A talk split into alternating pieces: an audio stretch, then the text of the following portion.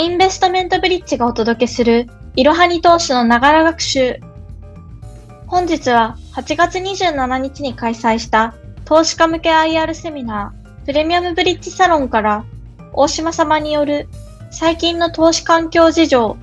個人投資家が注意すべきポイントの講演の前半エピソードを配信いたします。ファンドマネージャーや運用会社の社長、外資プライベートバンクでの経験を得て、現在ファンドガレージを主催する大島様のお話から投資のヒントを見つけましょう。こんにちは、ファンドガレージの大島でございます。今日はですね、ブリヂサロンさんの方にお時間を頂戴しまして、最近の投資環境事情と個人投資家が注意すべきポイントということで、えー、30分ちょっとぐらいお話をさせていただいて、その後質疑応答をさせていただきたいというふうに思います。あのー、用意しました資料、ちょっとトゥーマッチなあボリュームになってまして、えー、多分これ30分で全部喋りきると、あの相当な早口で喋んないと無理かなということで、もし残ってしまったら申し訳ございません。なので、あのー、冒頭のですね、えー、受講紹介みたいなところは簡単に回させていただきます。おそらく去年もさせていただいてますので、あの私のことをご存知の方もいらっしゃると思いますし、以前はあのモーニングサテライトのレギュラーコメンテーターなどもやってましたので、この顔をご存知の方もいらっしゃるんじゃないかなというふうに思います。もともとはファンドマネージャー、現在はあの投資教育情報配信を中心としたファンドガレージというものを主催させていただいております。で、えー、まあ、ファンドマネージャー時代、私、あの、クオンツ運用から始まってですね、えー、さらには米国株も含めて、えー、ボトムアップアプローチというのを徹底的にやってまいりましたので、目線があのアナリストとかストラテジストというよりは、もう本当に純粋にファンドマネージャー、投資判断者の目ということになるので、そこが、えー、私の大きな特徴かなというふうに思います。で、今日のメインテーマから始めさせていただきたいんですが、まあ、最新の投資環境事情ということで、えー、大幅利上げ観測に怯える必要はあるのかと、こういうタイトルなんですけど、実にいいタイミングで私、私今日入ったなと、えー、朝本当に感動しました。で、えー、実は昨日もですね、私、えー、11時半ぐらいまではモニターにかじりついております。で、もう皆さん、あのご存知だと思うんですが、昨日、ジャクソンホールでの会議というのがあって、そこで、えー、アメリカの FRB 議長が今後の金融姿勢についてのコメントをしたということなんですけども、FRB のウェブサイトに行っていただくと、昨日も日本時間で11時、議長のあのスピーチが始まるときに、スクリプトは全部ダウンロードできてるんですね。なので、ウェブページをご覧いただくと、もうあのスピーチを全部聞かなくても、時間を見なくても、その自分も何を議長が喋るのかっていうのはリアルタイムで把握できる。で、えー、私これですぐに見て、えー、読みながら、マーケットの動きを見てたと。で、えー、昨日のニューヨークの、昨日というか今朝終わった分のニューヨークの冷やしを見ていただくと、最初の30分間から小1時間ぐらい、ほとんど動きないんですよね。ところがその後だらだら下がってきた。で、私は寝たのは、その小動きな頃に寝てしまったと。なぜならば、コメント読んでみて、スクリプト読んでみて、そんなに言うほど高派なこと言ってないんですよ。確かに、これから利下げしますみたいな、こんな優しいことは言うわけがないんで、そんなことは言っていない。で、物価のことに関しては、あの例えば7月の個人消費のところのデータが悪かったことに関してはハッピーなんだみたいなことを言いつつもただ雇用が厳しいから自分たちはもう少し利上げは続けるよっていうことを言ったと。でただ、あの状況を見ながら考えるんで、9月にどうするかわからないっていうようなことを言ってるんですよね。だから決して高派ではない。なので、あ、マーケットも冷静だなと、こういうふうに思って寝て、安心して目が覚めたら、なんだこの1000ドル安っていうところで、えー、今朝起きたというところなんですが、えー、で、この大幅利上げ観測に及べる必要があるのかというのは、別に今朝作った資料ではないので、数日前に作ってます。ですが、その時と今と私考え方基本的に変わっておりません。えー、怯える必要はあるのかと大見えを切るぐらいですから、基本ないでしょうということなんですね。で、えー、その辺について、えー、この後、ルール説明申し上げたいんですが、一番根本的な話としてですね、まず、なんで金利が上がると株価が下がるんですか？ここを皆さんぜひ、まず考えていただきたいんですね。えー、よく、あの、ものの書教科書的には、金利上昇によるとリスクプレミアムが剥げるから株価が下がるんだとか、あとは、もっともらしいことを言う、金融マンってもっともらしいことを言うのが得意なんで、こういう数学の式を持ってきてですね、これあの、配当割引モデルっていうやつの数学の式で、高校で数3までやった人だと、こんなの、えー、見たことあるのかなと、無限級数っていうやつで、なんですね。ここはあの、これ t っていうのは時間なんですけど、無限大ということで、何を表してるかというと、単純に配当をこの先の将来の分まで全部、えー、予想されるものを足して、それを今の価値に直したのが株価ですよっていう、それが理論価格ですよっていう、この数式をみんな説明を使うんですね。でこの式全然見て覚えていただく必要はないんですが、ここに R が入ってるんですね。R っていうのは金融のこういう方程式の中で必ず金利を表すことに使います。で、分数の分母に R が入ってますね。で、分数の分母の R、この金利が上がるとこの R が増える、すなわち分母が増える。だから、2分の1とか3分の1のがちっちゃくなりますよね。3分の1か4分の1のがちっちゃいですよね。なので、それをこの R が大きくなればなるほど、足した結果っていうのはちっちゃくなるよねっていうのがえー、この式で使って金利が上がると株価が下がるっていうことを言いたい人の論法なんですが、ここに t ってありますよね。ここにも t ってあると。これ何かって言ったら、1年分、2年分、3年分、4年分、何年分足しますかの t なんです。で、えー、一応この式ではここが無限大になってますんで、未来英語の話とこういうのを全部足すっていうことなんですが、皆さん、一方で PER って使うじゃないですか。株価の測るときに。PER15 倍が高いとか安いとか、えー、13倍が高いとか安いって言いますよね。あれ何かあったら、1株当たり利益の何倍分、何年分で株価を見てるかっていう話ですよね。無限大な話なんか絶対しないじゃないですか。そうすると、ここって、まあ、よくとも2、30の話なんじゃないのと。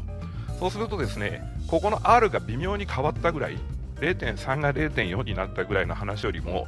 ここを1とか2とか3とか4とかっていう風に変えたインパクトの方が答えは大きくなると。こういうことで、要は何が言いたいかというと、当てにならない式だっていうことだけなんですけども、えー、もっともらしく言うとこういうことになるんだけども当てにならないよと。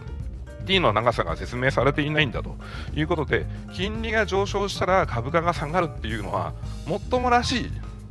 まあ、もっともらしい話だけっていうふうに思っていただいていいんじゃないかなと、私は思います。で、えー、それよりももっと大事な話っていうのは何なのかなっていうと、株の動きっていうのは、これあの株価の動きを説明するときにやっぱり使う式なんですけど、ここ、ま、市場変動全体、市場全体、日経平均、ニューヨークダウ、そういったものに連動する部分と、個別銘柄の、まあ、今日この後あの IR が説明するような会社の個別の特有なリターンで、えー、分析できますよということなんですけども、やっぱりここが一番株価にとっては影響がでかいです。なので、マーケットがどう動くかっていうことは、ある程度は全体感を見なくちゃいけない。な時に今、日本株、誰が動かしてますかっていうと、売買代金見てもらえば分かるんですが、えー、市場の3分の1以上、下手すれば4分の1、これ外国人投資家が動かしてますよね。なので、外国人投資家にとってのメインの市場っていうのは基本アメリカになりますんで、なのでアメリカを見た方がいいよねっていう、こういう仮説はもちろん当然成り立つよねと。ただ、差は去りながら、これ私、ファンドマネージャー時代からずっと使ってる考え方ですけども、やっぱり株価っていうのは最終的には企業の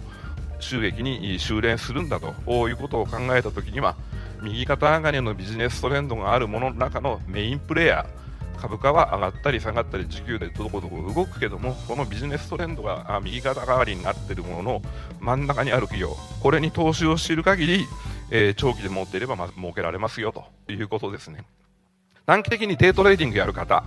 もしくはあ半年1年。そのか四半期決算で、えー、右往左往したくなるような方は、多分これを言っても合わないかもしれない。ただ、もっと長いタームで、えー、投資をしましょうと、買ったらほっとくよっていうようなぐらいの方だったらば、まさにこの通りにやっていただけても、僕は安心だと思うんですが、今、この右肩上がりのビジネストレンドあるかないか、ばっちりあるんですよね。で、マーケットがまだ今回よく理解してないなというふうに思ったのが、ここのところの半導体絡みの決算、アメリカの大手の企業の決算ですね。で最後、NVIDIA の決算がおとといやりました。これの決算に対しての事前のマーケットの読み、そして決算、引け後の直後の動き、これを見てて、なんとなくやっぱりみんなまだ理解しきれていないんだなというふうには思ったんですが、この辺もいろいろ説明をしていきたいと思います。まず、最初の大見えの話なんですが、これ何のチャートかというとですね S&P の GSCI という指数のチャートでございましてこれ何を表しているかというと商品相場です。インフレって何が一番影響するのかというと商品の価格というそれが大事な指数になるよねということで、昔は CRB 指数なんていうのも随分主力だったんですけども、今、その商品の動きを見るときに、機関投資家がこぞって使っているのがこの GSCI というのになるんですが、それの2020年1月から直近までの動きを持ってまいりました。で、これ赤線何を引っ張ってるかという2020年の1、2月のところ、要は世の中にまだパンデミックなんか全くなかった頃ですね。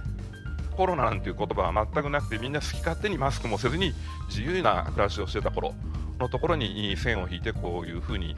見てみましたと。そうすると、パンデミックが始まって、みんながロックダウンしちゃったというような時に向かっては、ドーンと商品価格、需要が落ちるということで下がったんですが、まあ、その後、ずるずるとちゃんと回復してきたということで、この辺のエリアになった時に、すなわち去年の夏以降ですね、のところで、え FRB がここでの超金融緩和をもうやめてもいいかなというふうに言い出した。まあ、おっしゃる通り、このぐらいに、え商品価格が上がってきたということなんですが、この後ぐわんと上がっている大きなドライブをかけている要因っていうのは何かっていうと、これ実は3月のところなんです。で、ロシアがウクライナに侵攻したところで、燃料価格の高騰があって、え、それが引っ張ったと。で、また、ウクライナとかロシアっていうのが小麦の主力的な生産地であるとか穀物全部がそうだという話から、まあ、食料品価格も上がるよという話で上がってきたと。いうことでインフレだっていう話になったんですね。で確かにアメリカのガソリン価格カリフォルニアあたりでガロンが8ドルっていうようなところまで、えー、上がりましたんでそれはえらいことですよね。で日本のガソリン価格はあの政府がもう管理してますんで、えー、今現在170円とかそんなところで住んでますけどもあれ裸にすると200円を超えるんですね、まあ、そんなような状態というところまでいったんですが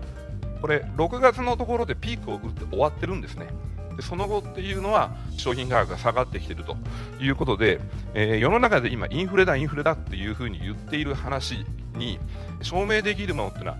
案外ないんですよね。少なくとも FRB が利上げを始めたことによって、まあ、下がり始めているということもあり、また、そもそもが、なんでこのインフレが起こったかったら、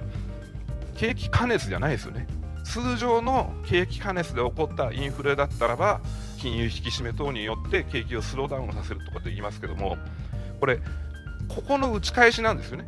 パンデミックによって生産が全部止まって供給ができない。で、みんな家に最初はこもっていたから、需要もなかったけども、だんだん回復し始めたことによって、物が欲しくなった。で、買いに行ったら物がないと。で、あとは俺金出すからっていうことで、値段が上がっていったと。こういう局面ですよね。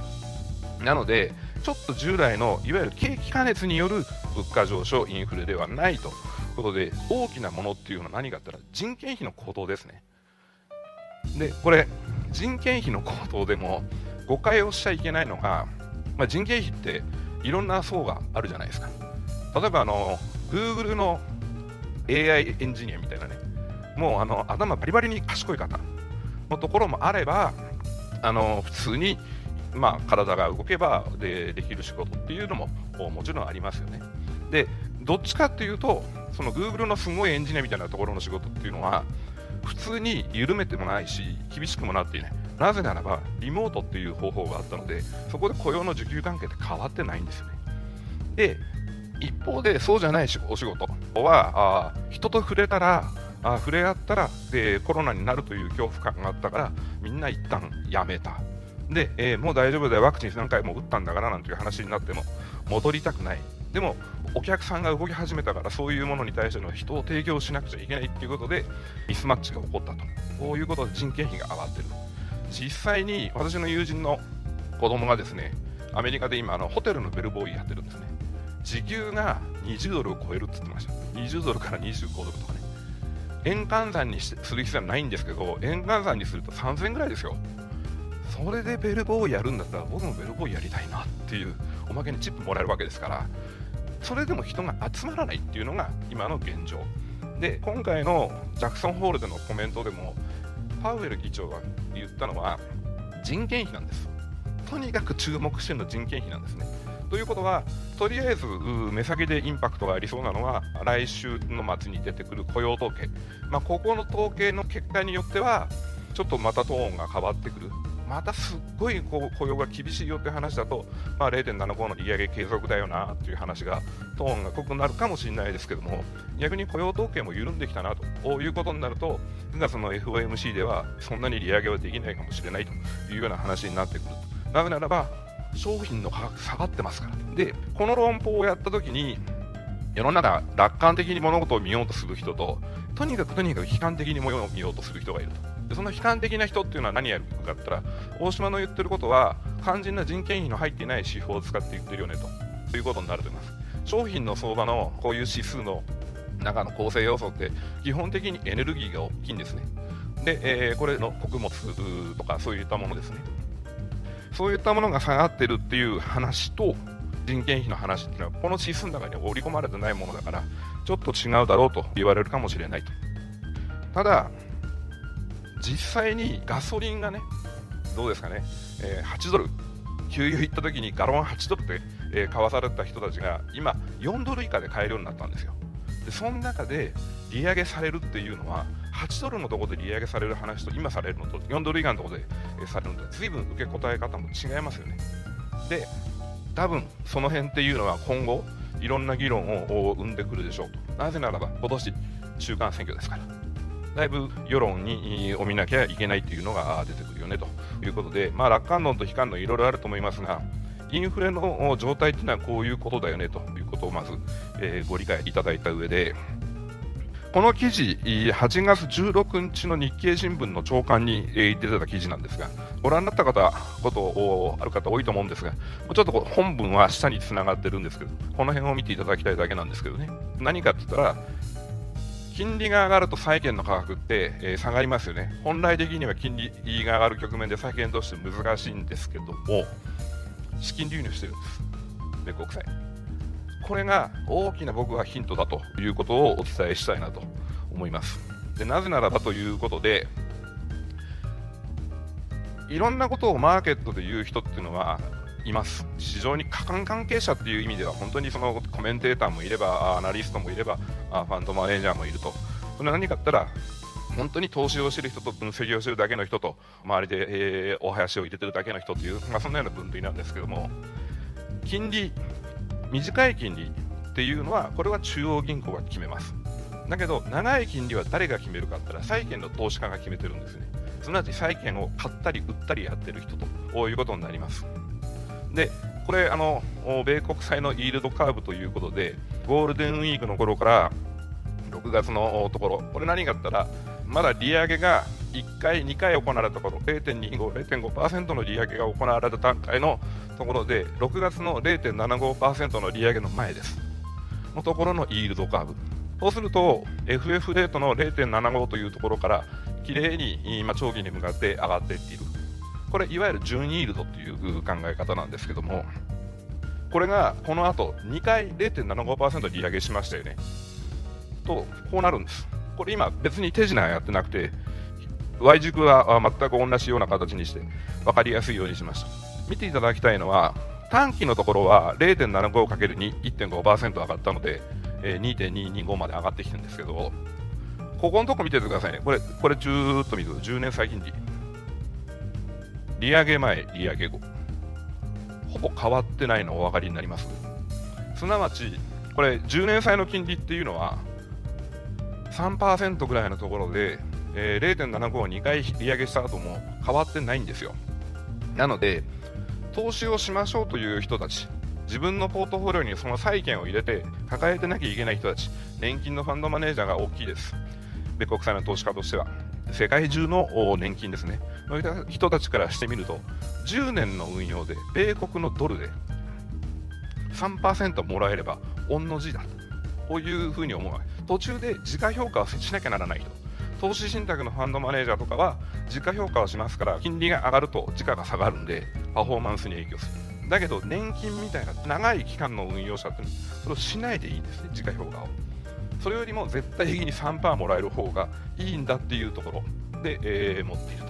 で、なおかつ特徴的なのは、短い金利よりも最近長い金利の方がレートが低くなってるんですね。これちょっと Y 軸のところをちょっといじくります。単純にあの Y 軸を一番下まで持ってきたあところ2.2にして上は3.4のままにしたらこんな形になるんですね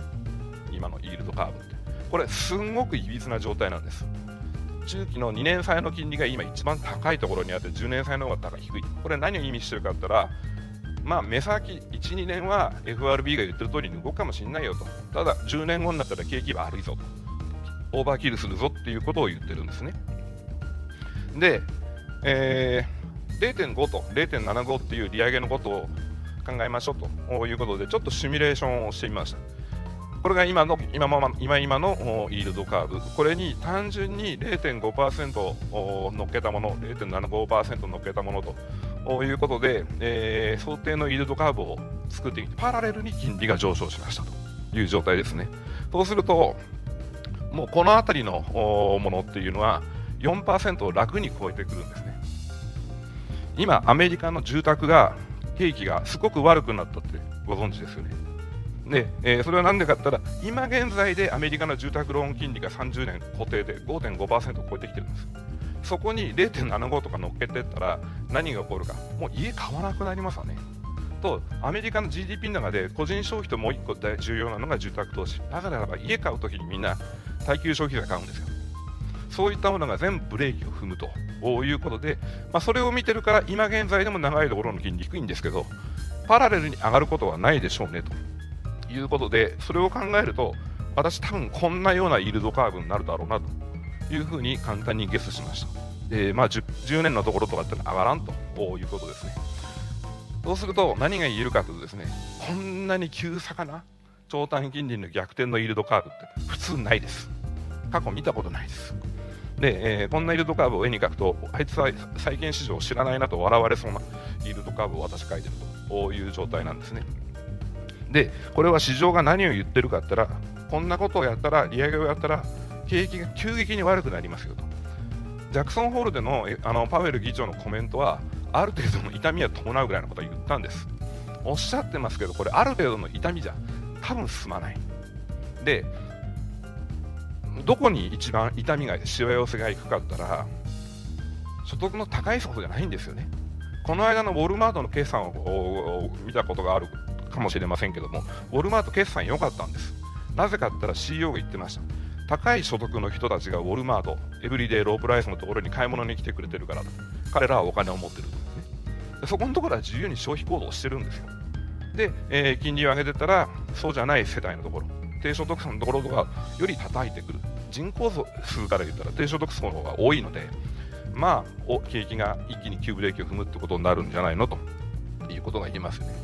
で今後の金利の見方で、まあ、利下げ観測を市場の利下げ観測を戒めたっていうようなことをメディアも言っているし、えー、コメントしている人も多いんですがなんでそういう話になるかっていうとこれ、えー、2018年からの FF レートと各機関の金利の動きなんですけど2018年以降で金利を引き上げている局面がありました。その時って、まあ、割と長い金利のところも同じように上がっていってるんでこの辺って金利上がりそうだな、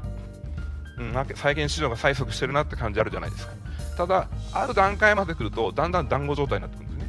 ね。これ以上やると景気悪くなっちゃうよっていう話を、まあ、債券市場が発信し始めるんですね。FRB のエコノミストそれもちろんすごい優秀ですけどもちゃんとしたその年金基金のおお高でやってるわけじゃないので、むちゃくちゃ優秀な方々がやってるあの分析してやってるわけですよね。その人たちがいろんなことを思って、だんだん金利が上がらなくなってきて団子状態になる。じゃあ今どうなのって言うと、ものすごい団子状態なんですよ。で、ヒストリカルに、歴史的に見てそのいう動きってどうなのって、これ1985年からのチャートです。必ず金利を中央銀行 FRB が上げたところで団子状態になるんですね。団子状態になって終わる。で、えー、その後はむしろ景気が悪くなる。で、日本でもそうでしたけど、最後に1回余計な利上げやりますよね。それ多分皆さんご存知だと思うんですけど、平成の鬼平さんも、2000年代の早見さんも、皆さん最後にいっぺん、ここでもういっぺん利上げするのっていう利上げをされた。中央銀行の人利上げをするのが価値と思ってますんで、とここのところでももう一遍はやってくる可能性はあるけども景気がアウトになると、利下げの長さになるということで、まあ、今、最近は利下げの観測が出ていたということから、それを戒めたのが昨日のジャクソンホールという話なんですが、ちょっと昨日の今日なんで資料を作れなかったんですけど、このイールドカーブの話の中で、こっちの方がいいな。金利がこう今、大体ずっと3%、利上げの前でも今でもずっと3%のところに10年債の金利いますよということを申し上げましたけど、昨日何パーセントで終わってるところ、えー、見ました。2年債の金利はね、えー、3.4%を超えるところまでいったんですけど、えー、10年債の金利0.04だったかな、0.02だったか、ちょこっとしか上じゃなくて、要は3.0いくつのところにまだいるんです。なので、株式市場はびっくらこいて1000ドル低下という動きをしましたけど、金利はそんなに動いていないと。で、えー、これ、恐怖指数と言われるものと、S&P500 の相関チャートなんですね。えー、資料ちょっと今だいぶ飛びました。えー、18ページまで飛んだんですが、今、これあの作った時にはまだ S& えー、このビッグ指数 S&P500 のインプライドボラティリティが21.78という状態なんですけど、昨日の終わった段階で25.56というところまで急激に跳ね上がってんですね。これは何かっつったら、えー、機関投資家の中でもやっぱりヘッジしなくちゃいけないという人たちは大慌てでヘッジをしたよということなんですね。なので、これ、負の相関関係がある以上、この辺まで上がってきたっていうことは、マーケットがバンとこう戻る時の力を蓄えたという賞賛になりますんで、私は特に昨日の下げもそんなに問題視する必要はないんじゃないのというふうに思います。いかがだったでしょうか？後半エピソードもありますので、合わせてお聞きください。このように、投資初心者の方にも役立つプレミアムブリッジサロンは、ライブ配信を行っていきます。説明欄記載の URL よりぜひご覧ください。本日も最後までご視聴いただきありがとうございました。ぜひこの番組への登録と評価をお願いいたします。ポッドキャストのほか、公式 LINE アカウント、Twitter、Instagram、Facebook と各種 SNS においても投稿をしているので、そちらフォローもよろしくお願いします。ローマ字で、アットマーク、いろはに投資です。また、株式会社インベストメントブリッジは、個人投資家向けの IR、企業情報サイト、ブリッジサロンも運営しています。こちらも説明欄記載の URL よりぜひご覧ください。